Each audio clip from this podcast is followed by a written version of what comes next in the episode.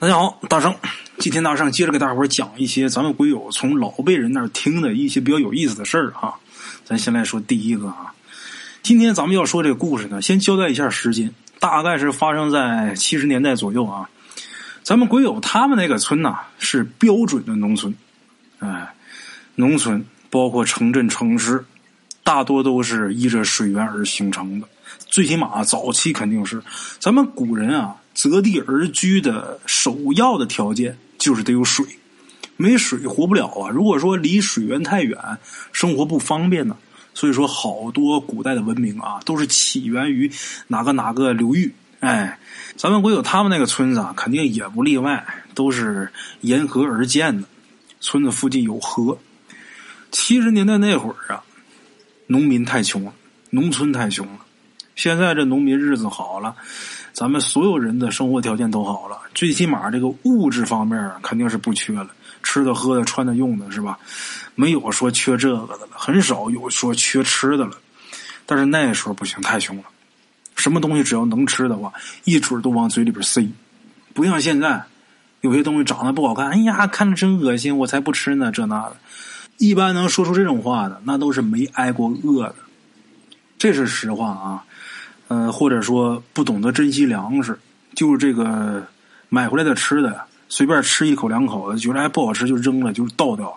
虽然说现在生活条件都好啊，你买东西也是用的你的钱，然后呢，你也有处理它的权利，但是我觉得这样不好，还是要爱惜粮食，不要去浪费。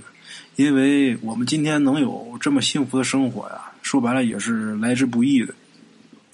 记得小时候像。我妈跟我说，他们小时候，我妈我妈跟我爸啊，他俩都不爱吃土豆，为什么？因为他们小的那时候，粮食不够吃，一家都好多孩子，粮票什么不够用，粮食不够吃，这粮食得紧着这个干体力活的、干重活家里边的男人吃，剩下孩子说白，你能吃点剩的就不赖了。那时候家里边养条狗啊，那狗能喝着点刷锅水，都是很幸福的事哪像现在啊？现在这狗比人都精快，过去可不是，人都吃不上饭啊！我爸我妈不爱吃土豆，粮食不够用了，土豆下来拿土豆找平，就拿土豆当饭吃。你说那还有个不烧心的，还有个不吃够的。到现在我妈都不爱吃土豆。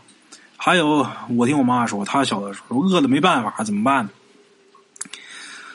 跑到这个葱地里边拔那小葱吃葱。你说空嘴吃葱吃饱了，那得多烧心呢！哎呦，烧心烧的，大口大口的喝水，你说那得多难受？我们今天能有这么好的生活，来之不易，希望大伙儿且过且珍惜啊！真的，你包括像现在有一些俊男靓女们啊，冬天的时候穿的衣服都穿的很少。咱东北这么冷的天儿，今年春节的时候，我在外边居然看见了一个姑娘啊，穿了一瓢鞋，就是露脚面那种的。这不是三亚，这是大东北。那老冷了，那我看那脚面冻都紫了，都青了，那也这么穿？我心想啊，这姑娘这准是没没受过冻，哎，就包括现在吃东西啊，挑三拣四啊，或者是不懂得珍惜粮食的，真的就是没有时光机。如果有时光机的话，把这些人都送回去，到那时候去体验一回，我估计回来之后啊，什么都好吃。像我妈他们一看咱们穿的少啊，就总说咱们。怕冷啊，多穿点啊，多穿点为什么？因为他们挨过冻，他们受过冻，知道受冻那滋味有多难受，所以才劝我们的。我们得知道好歹啊！当然说也不能说全都按照他们那个 去来啊。冬天大棉裆裤那确实是不好看，但是真得注意保暖。就包括咱现在年轻人，你冬天的时候，你可能年轻三十岁以前吧，你不觉得什么？你露个脚面啊，冬天时候你光个腿啊。这都没什么，可是等你岁数大了，你到四十岁以后，就这些病全都找上来了。就你年轻的时候所造的这些孽，我跟你说，到时候都找上来了。哎，不是这疼那疼的，不是这关节痛啊，就类风湿的，就全来了。所以大伙得爱惜自己这个身体啊！我这是说说就跑偏啊，就讲这儿来了。在七十年代的时候，物资并不富裕的时候，什么东西只要能吃的都是好东西。像那时候啊，想骗小孩儿，那个你去干点什么，我给你块糖吃。那小孩那一听说有糖吃，那乐不得去啊。你现在你要说，哎，你去干啥？我给你个糖吃，那还呸，能吐你一脸。我要那个破东西呢。时代不一样了啊，这也没办法，也得接受。七十年代的时候，由于这个物资匮乏，咱们国有他们那个村儿哈，不是临近河吗？这河里边啊有鱼，大伙儿就想着吃河鱼。这个河鱼呀，它不比海鱼，河鱼比较土性。你不管是鲤鱼也好，鲫鱼也好，它这土腥味儿啊都挺大的。除非说水质特别特别好的环境下，这鱼呢土腥味儿能小一点一般的河里边的野鱼土腥味都不小，因为你像鲫鱼、像鲤鱼啊，它吃底食，啊，就是泥里边有什么食，它拱那个东西吃，那可不就一股河泥的那股味儿吗？一股土腥味儿吗？现在呢，吃河鱼呢还挺时尚的。为什么呢？因为现在条件好，这个调料啊弄得好。你比方说，多放点这个花椒啊，多搁点料酒啊，多来点酱油啊，是吧？多来点辣椒啊，能把这土腥味给它压下去。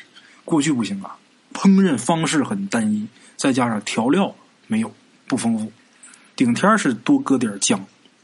所以说，这个河鱼呢，在过去来说不是好东西。现在做好是叫河鲜，过去呢吃的人并不多。可是七十年代的时候，咱们国有那地方嘛，由于这个物资匮乏，他们就想到去吃鱼去了。这想法其实也对，靠山吃山，靠水吃水嘛啊。他们村呢，就有人就想出了这个抓鱼的办法。一开始啊，他们不知道该怎么抓鱼，因为他们那个村呢，不是渔民，是农民，都是靠种地为生的，面朝黄土背朝天，祖祖辈辈就这么过来的，不会抓鱼。后来整天这肚子成天想，这胃里边往上翻酸水这也不是事儿啊。想办法抓鱼，怎么抓呢？也没个渔网，不像现在有挂子有什么的，那一把好的鱼竿都成千上万了。过去没有这个，咋整啊？就是摸鱼下河去抓。我不知道各位有没有这个抓鱼的经验啊？这鱼这东西不好抓，特别贼。哎，这个你别说到这个野河里边去抓野鱼。就是公园里边有那个玩的，那那个给你弄个池子，里边全都是鱼哈。哎，你花五十块钱，花二十块钱下去抓多长时间？就那么浅的那个小池子，也就是木膝盖啊，那里边的鱼特别密集，就让你在里边抓，你都抓不着。你何况是去野河里边，鱼并不密集，而且呢，那个鱼的野性大，警警惕性高，那就更难抓了。这鱼不好抓，抓这个鱼是有技巧的。得怎么抓呢？我小时候啊，我看就是我老姑父，我见过一回他们抓鱼。他们在这个一个死水坑里边，那里边有不少鱼啊。他们怎么抓呢？先把这水给它搅和浑了，搅和浑之后啊，这鱼一个个呛的呛懵了，在里边搁了，就追着这鱼来回跑。最后这鱼跑累了啊，这水再浑点他就往边上溜。这鱼往边上溜，然后呢上来喘气儿。哎，这个时候慢慢慢慢的。摸它，摸完之后拿手一捧，给它扔到岸上。我看他们是这么抓，但是具体抓的时候这个体验啊，我还真不知道，因为我没下去抓过，所以咱没有什么发言权。但是我看他们抓是这么抓的。咱们鬼友他们这个村的人想抓鱼，就得找一个固定的地方。就这水要是活水不行，活水你把它搅和浑了，这个浑水顺着水流就冲走了。哎，你得找死水的地方。正好他们村啊，有那么一个水潭，这个水潭呢也不是死水潭，也有进水口，也有出水口，但是水潭的面积挺大，这出水口并不大，所以这地方能存住水，能存住水，它就能存住鱼，所以大家伙就想在这个水潭这儿啊抓鱼，商量来商量去，决定在这弄，但是呢心里边多少都有一点顾忌。为什么会有顾忌啊？因为听老人说呀，这个水潭里边。曾经出来过鳖精，就这里边有成精成怪的这些个生物，哎，但是饿呀，没办法呀。大伙一商量，他就是有鳖精，咱也不是抓他的，咱抓鱼呢，对不对？如果说真把那玩意儿给弄出来放了也就得了呗，受不了了。再说老人都是传说，谁也没看着，万一要是没有呢？哎，决定到那儿去抓鱼。抓鱼白天不行，白天得种地呀。晚上就白天干完活之后啊，干完农活，晚上来这水潭里边抓鱼。他们怎么抓的啊？一回去五六个人，六七个人，有一个在岸上，其他人呢，呃，下到这个水潭里边去摸鱼去。为什么这样呢？岸上这得负责捡鱼啊，他们摸上来之后往岸上一扔，哎，在岸上这个好往这个桶里边收啊。感觉数量差不多了，够吃了，哎，都上岸回家去。话说有那么一回啊，他们是去了六个人，去了六个人，其中有一个在岸上，这个水里边有五个人摸。平时啊，他们摸俩小时，这鱼基本上就早就满了。可是那天啊，摸了三个来小时，岸上这鱼好像还不够。因为没听岸上那个人喊说鱼够了，桶满了，没听他喊，这玩意儿一直在下面摸，说这也不是个事儿啊，上去看看去吧。而且也没看见岸上捡鱼那人，这人哪儿去了？是不是他自己偷偷的把咱摸这鱼偷着带回家去了？赶紧上岸看看去。几个人匆忙上岸，可是上岸之后还没看清楚岸上什么情况呢，借着这月光啊。这伙人就被眼前一个东西给吓了一大跳。什么东西呢？这玩意儿啊，长了四个蹄子，这腿不太长，看着像是驴，可是又不是驴。为什么？因为它那个腰那个位置啊，得有两只驴腰加在一起那么粗。哎，另外一个，虽然说这个脸长得像驴脸，但是有獠牙。哎，这时候，岸上的这东西也看见刚从打水里边爬上的这几个人，一个怪物，一伙人，面面相觑。啊，这玩意儿看着挺吓人啊，但是他不害人。看了这几个人一眼之后啊，又开始埋头吃鱼。这玩意儿怎么吃鱼呢？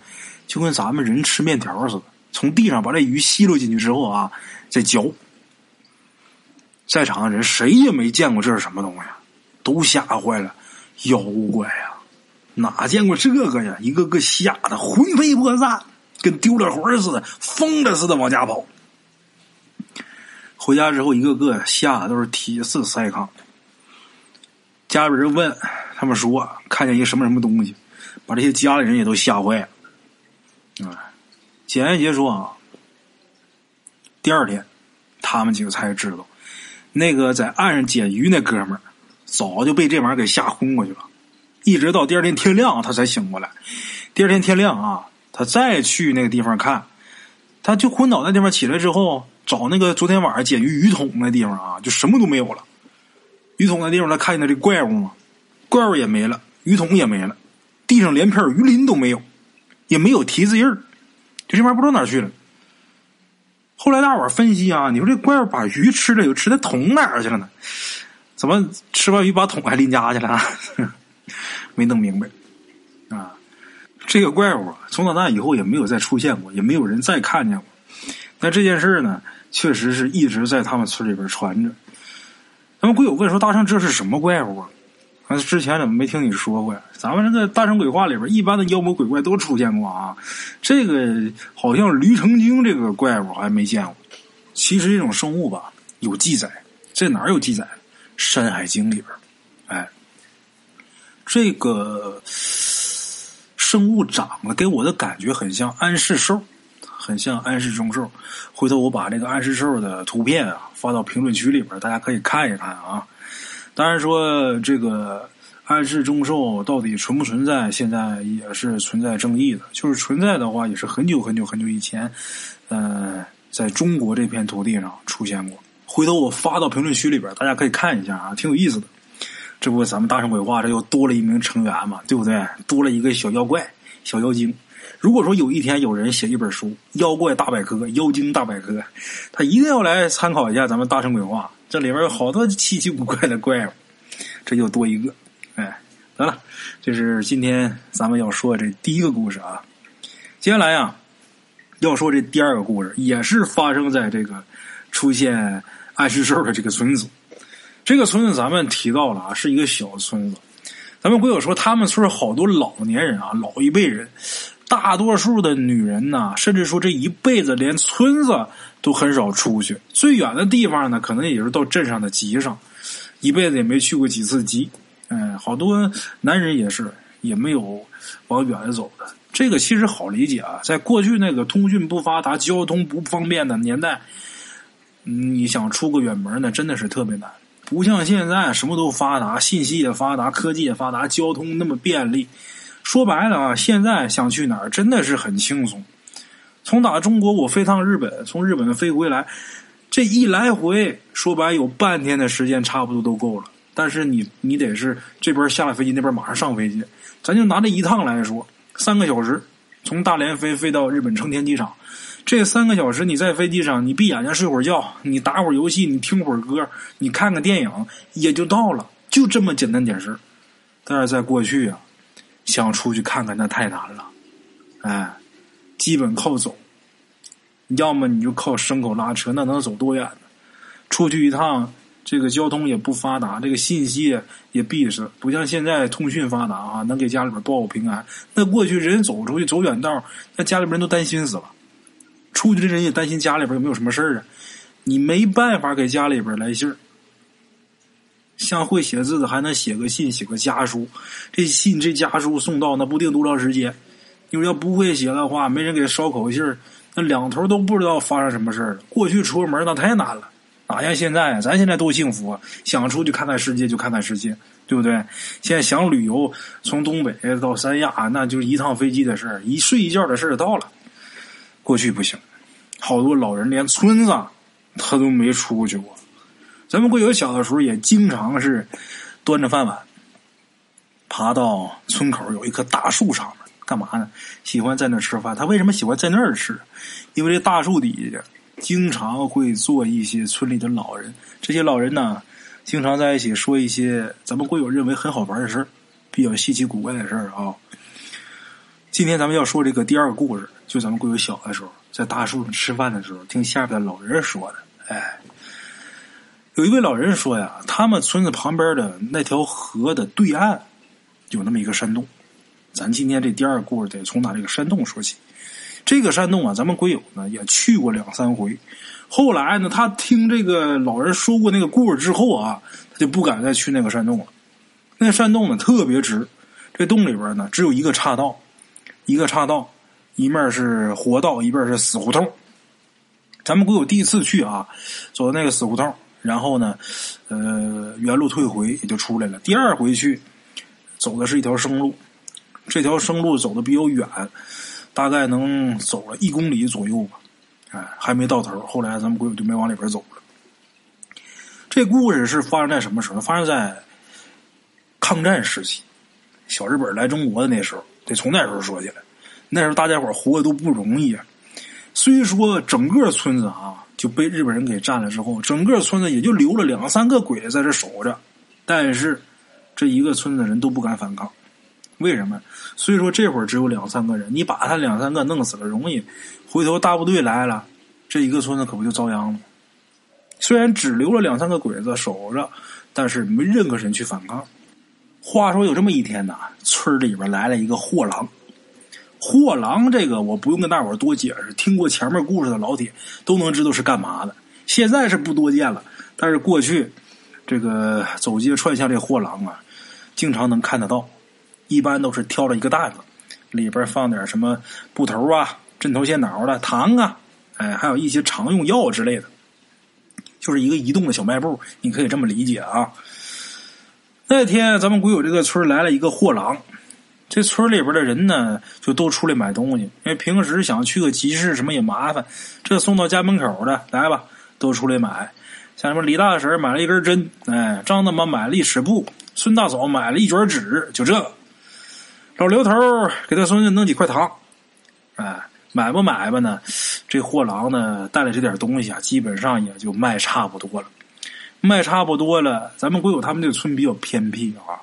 如果说东西卖完直接往回返的话，恐怕得走夜路，走夜路不安全呢。所以这货郎啊，他就准备找一家人家借宿。找什么样的人家呢？这个挑挑担担的货郎啊，他是男的大老爷们儿，找这家人家呢，最好是没有女性的啊，这样比较方便。所以呢，他就找了一个老光棍哎，就这么的说，我在你家凑合一宿。这老光棍他倒也无所谓啊，有人说话也挺好。那您在我这住吧，明儿天亮再走吧。就这样，这货郎呢就在这个老光棍他家借宿。哎，可是他在这借宿这件事引起那三个日本兵的注意了。那仨日本兵听说有生人来，就担心是奸细，就想找这个货郎。如果被他们找着啊，轻则一顿好打；如果说他们想找你病的话，就弄死你，你也没处说理去。嗯，但是好在什么呢？这个货郎啊，去这老光棍家借宿这个事没几个人知道。这日本兵呢，也不知道这个货郎在谁家借宿，他就挨家搜。搜到一个年轻小伙子，他们家啊没搜着人呐，没在他们家呀。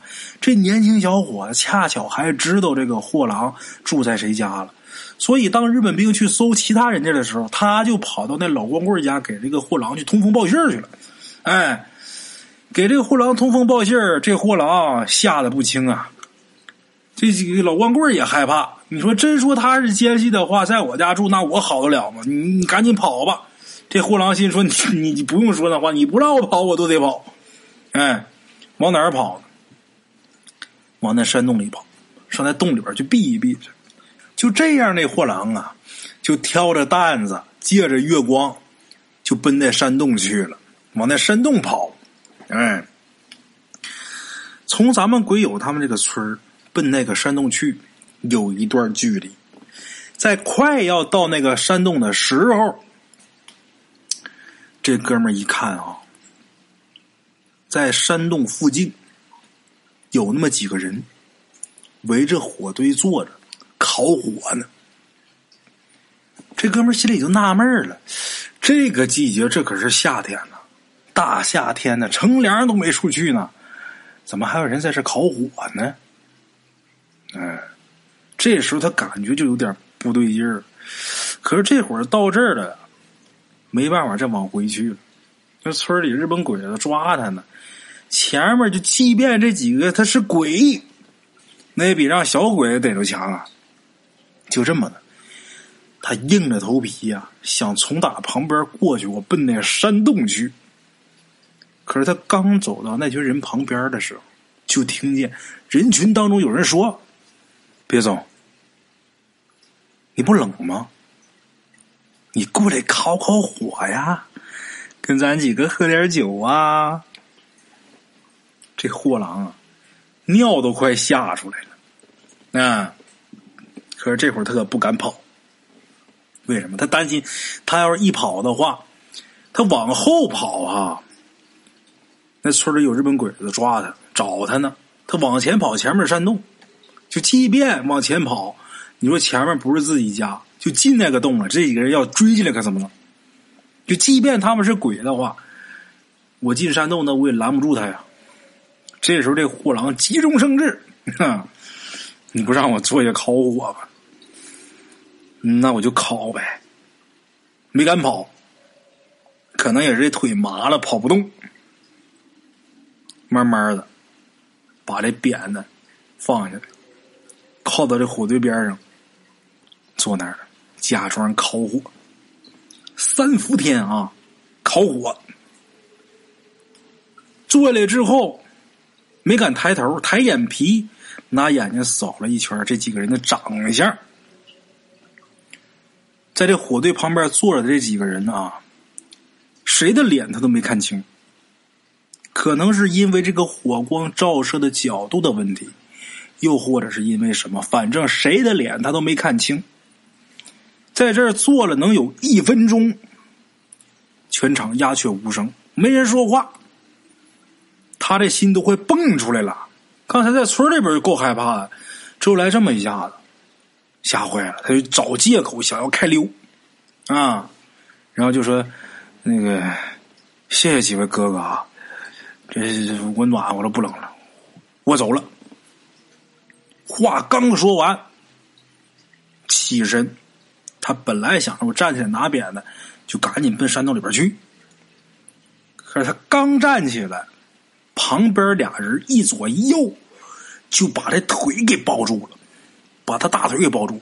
其中有一个就说：“ 来呀，吃点砂糖啊！”砂糖。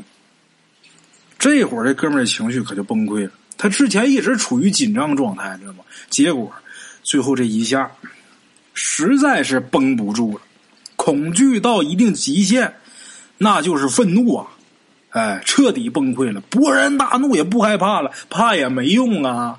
这么谨慎小心，他该来他还来呀，没招啊！狠劲儿上来了，心想他奶奶的，今天我死就死这儿吧！那劲儿上来了。甩开膀子啊，就把抱着自己两条腿的东西抓住一个，使劲这一扔，就给扔出去能有两米远。回过头来，这一脚把抱着右腿这个也给踢开了。把抱着腿这俩给弄开之后，其他的那几个就扑上来了。这哥们儿这货郎就跟这几个鬼就打起来了，扭打起来。平时他挑挑担担走路，那体格好啊。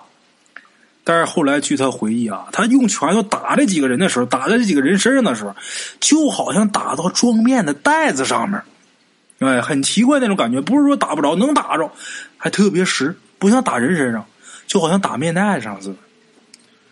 简爱杰说啊，跟这几个人打了大概能有十分钟，实在是没劲儿。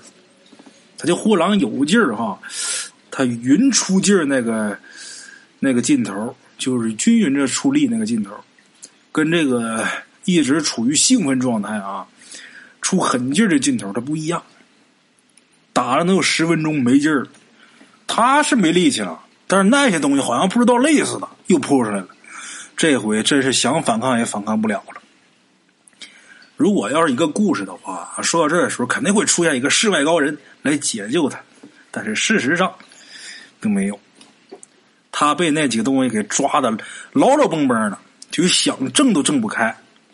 这时候就听见其中一个人说：“吃砂糖，吃砂糖啊！”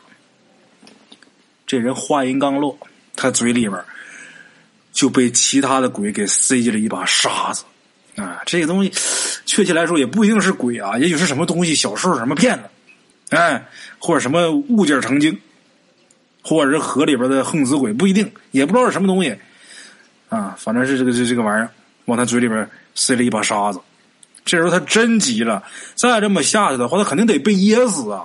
人家这求生欲是特别强的，他用最后一点力气把抱住自己的所有人都给摔倒了，也包括他自己。然后那些人呢，重新站起来，重新把他抓起来。但是，哼 哼这回。这些个也不知道是什么神鬼妖狐的家伙，可能是智商有点问题。怎么的呢？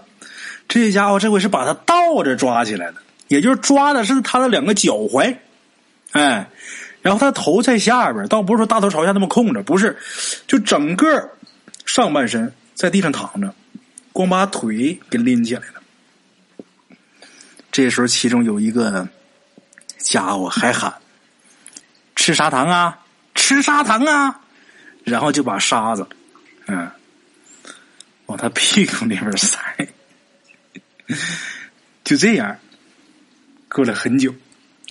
反正我认为他大概是过了一万年，然后东方泛起了鱼肚白，一声鸡叫，他被松开了啊。这时候呢，他的裤子已经成了开裆裤，然后那个部位。一阵剧痛，但这时候管不了那么多了，忍着剧痛，一路狂奔回了家，然后这个故事就结束了。大伙一听大成，你这故事可真能扯啊！这什么鬼故事？还别说，好多人被鬼迷了，完之后第二天被找的时候，要么嘴里边都是沙子，要么嘴里边都是泥。哎，这个故事就解释了为什么那些迷路的人被找到的时候，嘴里边都是沙子跟泥呢？他们可能就碰见了那个问他们要不要吃砂糖的鬼，哦，反正我这辈子啊，我是绝对不希望碰见让我吃砂糖的鬼，太难受了，太难受。好了，下期见。